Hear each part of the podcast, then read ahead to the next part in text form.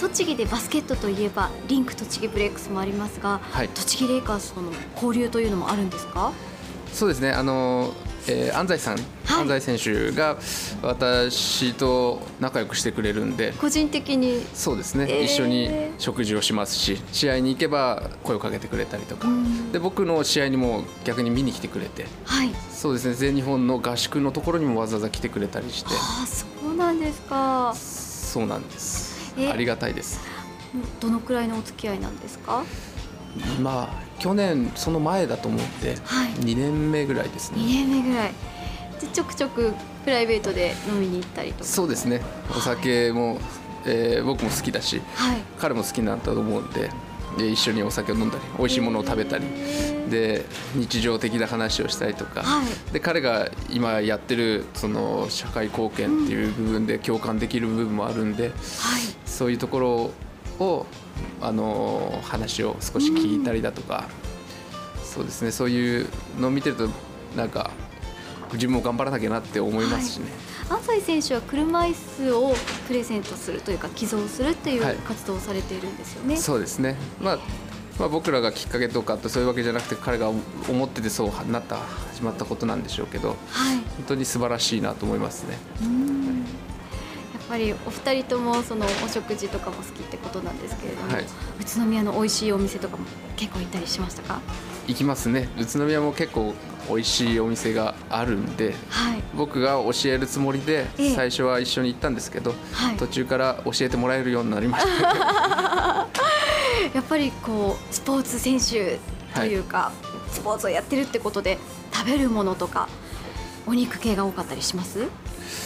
そうですねこの前はもつ鍋を食べたんでお肉ですねやっぱりねへえ。そうですねでもそうです基本は、はいそういうお酒の場ではそこまでではないですけど普段はもうちょいこう肉だけとかはしないですねなるべく食生活も気をつけていらっしゃいますか？そうですね食事もまあ本当トレーニングなつもりではい。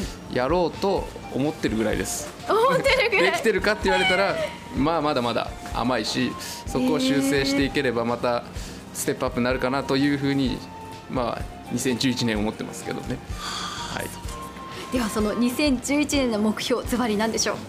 そうですね今年は、えー韓国でロンドンパラリンピック予選がありますんで、はい。はい、そこのあのまずは代表に選考されてないとまず始まらないので、2月からですね合宿が始まりますのではい。合宿でまず自分をアピールしていって、うん。で技術を向上しててそこの予選で必ずあの出場権を獲得するっていうのが今年の一番の目標だと思ってます。これからやってみたいこととかありますか？そうですねバスケに関してもそのやはり仕事とは別なものでバスケをやってるんではい。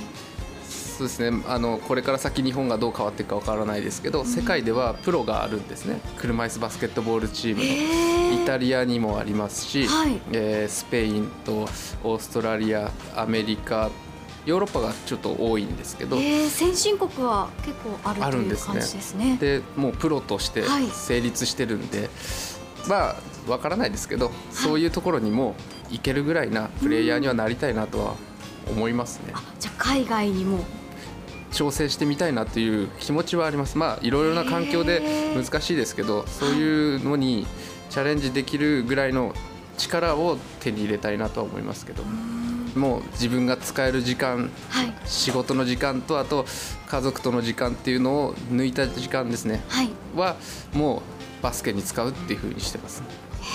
やっぱりそれだけバスケがお好きというかもうそこにかけてるっていうふうに感じますがバスケの魅力って何ですか？そうですね。バスケ本当大好きではい。魅力は本当こう自分が思い描いた通りのプレーができるた時が一番まあバスケだけじゃないかもしれないですけど、はいそこが一番魅力っていうか、うんまあい相手がいてのスポーツですからはい。自分が思い描いた通りに相手を騙せたりとかおお駆け引きとか。そうですね駆け引きとか。そういうのが面白いスポーツじゃないかなと思いますね。うん増渕さんにとって車椅子バスケットどういう存在なんですか？そうですね僕の人生を変えてくれた一つだとは思ってますね車椅子バスケがなければ僕はあの海外に行くこともなかったですから、はい。海外に今まで何カ国か行ってますけど全部旅行じゃなくて試合で行ってますから、えー、そういう機会をくれたのも車椅子バスケだしはい。そのまあもちろん日の丸っていうのをつけさせてもらえるっていう機会をくれたのも車椅子バスケなんで、うん。そういうこう人生を本当に変えてくれたというかはい。ものが車椅子バスケだと。これから車椅子バスケットに挑戦してみたいなっていうふうに思ってる方いらっしゃるかもしれないんですけれども、はい。どんなふうにお声をかけていただけますか？そうですね。その人が、まあ、障害を持った人なのか、はい。あの健常の人なのかちょっとわからないですけど、まあ、健常の人もまずは競技性が高いスポーツなんでえどんどんやってもらっていいと思うんですね。はい。でやって相手をしてもらえると僕らは助かりますしえー一緒にそんなにやっぱり障害者っていう人たちが多いわけではないしはい。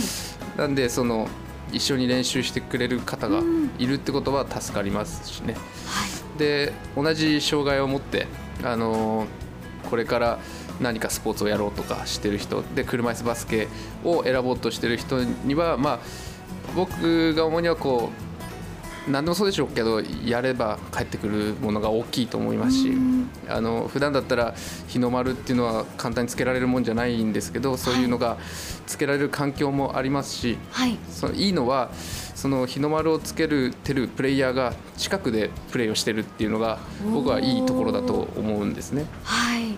で僕も始めた頃に近くに車椅子バスケのその日本代表選手がいたからその人が着てる T シャツがはい。全日本のジャパンって書いてあってですごいプレーをしてるのを見るとはい。あその人を目標に頑張ろうっていう目標設定がしやすいっていうか近くにそういうあの目標にできる人がたくさんいるんではい。そういうのはあのいいと思います。で、うん。なかなか触れ合うことってないですからね。そうですね。なんで直接こう聞けちゃうんでその技術にしても、競技に対しての心っていうか気持ちとかにしても、はい。いろんな話ができるんでそういうところではいい環境じゃないかなと思います。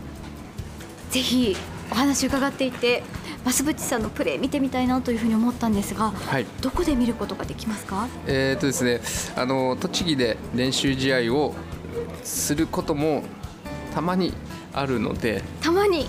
まずは栃木あの私たちのホームページがあるので、はい。あの栃木レイカーズっていうふうに検索してもらえれば、はい。